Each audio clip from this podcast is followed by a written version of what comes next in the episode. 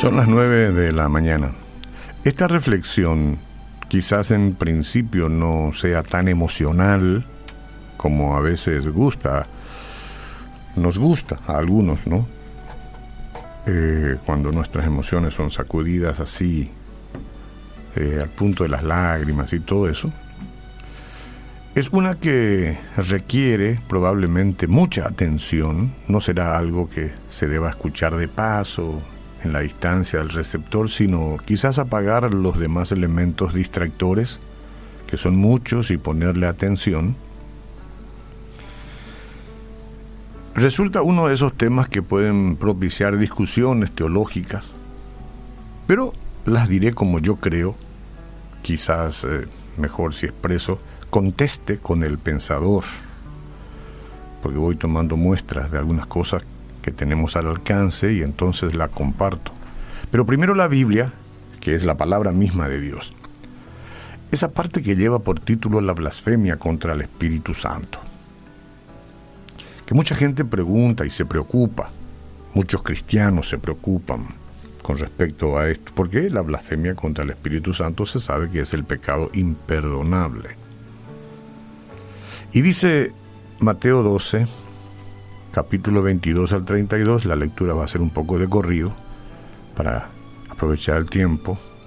Entonces fue traído a él un endemoniado ciego y mudo y le sanó, de tal manera que el ciego mudo veía y hablaba. Y toda la gente estaba atónita y decía, ¿será este aquel hijo de David? Mas los fariseos al oírlo decían, Este no echa fuera los demonios, sino por Belcebú, príncipe de los demonios. Es decir, los fariseos decían, Este, por Jesús, está echando fuera los demonios con el poder del diablo. Eso es lo que decían los fariseos. Terrible, ¿eh? Terrible.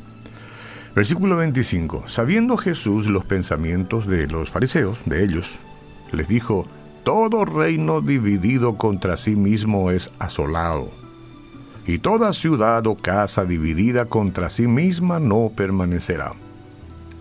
Y si Satanás echa fuera a Satanás contra sí mismo está dividido, ¿cómo pues permanecerá su reino? Qué extraordinaria respuesta de Jesús a los fariseos.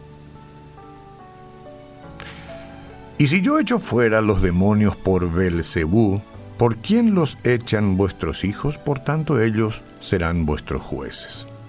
Pero si yo por el Espíritu de Dios echo fuera los demonios, ciertamente ha llegado a vosotros el reino de Dios. Porque, ¿cómo puede alguno entrar en la casa del hombre fuerte y saquear sus bienes si primero no le ata? Entonces podrá saquear su casa. El que no es conmigo, contra mí es y el que conmigo no recoge desparrama. Por tanto les digo, todo pecado y blasfemia será perdonado a los hombres, mas la blasfemia contra el Espíritu Santo no les será perdonada. Los fariseos acababan de cometer una blasfemia contra el Espíritu Santo. Y óigame que eran entendidos, ¿eh? conocedores de la ley. Y cualquiera que dijere alguna palabra contra el Hijo del Hombre le será perdonado, pero al que hable contra el Espíritu Santo no le será perdonado ni en este siglo ni en el venidero. Hmm. Sonreír no puedo, llorar no debo, pero apenarme sí. Por aquellos, ¿no? Por aquellos, por aquellos hombres tanto daño trataron de hacer al Hijo del Hombre. Y le hicieron. Pero todo estaba previsto. Entonces este pasaje es aterrador. La idea de que un pecado puede ser tan malo que resulte imperdonable a veces lleva a las personas a temer que lo hayan cometido. Y usted preguntará, ¿yo lo he cometido? He cometido el pecado de la blasfemia contra el Espíritu Santo? Bueno, por eso es importante entender el contexto de esta declaración que el Señor Jesús hizo a los fariseos. aunque estos, los fariseos, habían visto evidencia convincente de que Jesucristo era el Mesías, los fariseos se negaron a creer en él. Vamos a decir, bueno, no creyeron en él y está. Pero es más, atribuyeron a Satanás los milagros que Cristo realizó por el poder del Espíritu de Dios. Y ellos sabían que estaba realizando milagros por el Espíritu de Dios y le atribuyeron a Satanás. Ellos sabían, no es que no sabían. Ahí está el tema. Esta blasfemia del Espíritu Santo era imperdonable porque a pesar de la revelación más clara de Dios, todavía estaban dispuestos a aceptar al Señor Jesús como el Mesías. Su falta de arrepentimiento les impidió recibir la salvación. Ya que las personas que viven hoy, usted y yo, y todos los que vivimos hoy en este planeta, no tenemos la innegable presencia de Jesucristo en el mundo de manera física, él está, pero no está de manera física. El pecado imperdonable de los fariseos no se aplica a nosotros. Es decir, hoy es este, imposible cometer una blasfemia contra el Espíritu Santo. Sin embargo, es posible que las personas terminen en un estado imperdonable. Y aquí es donde hay que entender. Esto sucede cuando, cuando nosotros cometemos digamos, un pecado imperdonable. Cuando alguien rechaza una y otra vez la convicción de pecado, el Espíritu Santo le habla y usted rechaza, le habla y usted rechaza.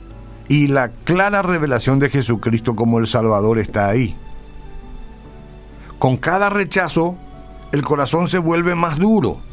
O sea, va ocurriendo algo de forma eh, paulatina creciente y hasta automática. Rechazo y mi corazón se vuelve duro, y cada vez más duro, y cada vez más insensible. Al final, la calcificación evita que se perciba cualquier impresión que el Espíritu de Dios trate de hacer.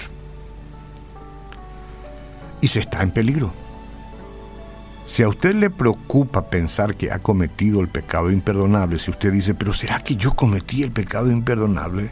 Pero si usted se preocupa y está ocupándose y preocupado por eso, quiere decir entonces que no lo ha hecho, porque aún siente la, la convicción del Espíritu Santo. Si usted hubiese cometido ese pecado de eh, rehusarse a Dios, no se preocuparía, ya estaría cauterizado. Pero si usted se preocupa, entonces es hora de reaccionar positivamente y decir, este es el momento eh, de regresar total, completa y absolutamente a Jesucristo, antes que mi corazón quede petrificado. Dios no le niega la salvación a un pecador arrepentido que venga a Él para recibir el perdón por medio de la fe de su Hijo. Lo único que hace el pecado que este sea imperdonable es un corazón duro sin arrepentimiento. Uno que va a morir así, sin arrepentimiento, es el equivalente a la blasfemia contra el Espíritu Santo de los fariseos. Todo corazón que se opone a Dios tiene un pecado imperdonable. El que se arrepiente a tiempo y en vida y reconoce a Cristo como el único y suficiente Salvador, este es sellado con la presencia del Espíritu Santo, digo con el sello del Espíritu Santo y valga la redundancia, y entonces forma parte de la familia de Dios. No lo digo yo, la Biblia lo dice. Aquel que le recibió, a este le dio potestad de ser hecho hijo de Dios. Señor, ninguna duda quiero que quede en mi corazón. Lejos esté yo de blasfemar contra ti. Nunca diré otra cosa que no sea, todo lo que has hecho, lo has hecho por medio del Espíritu de Dios. Y yo lo creo.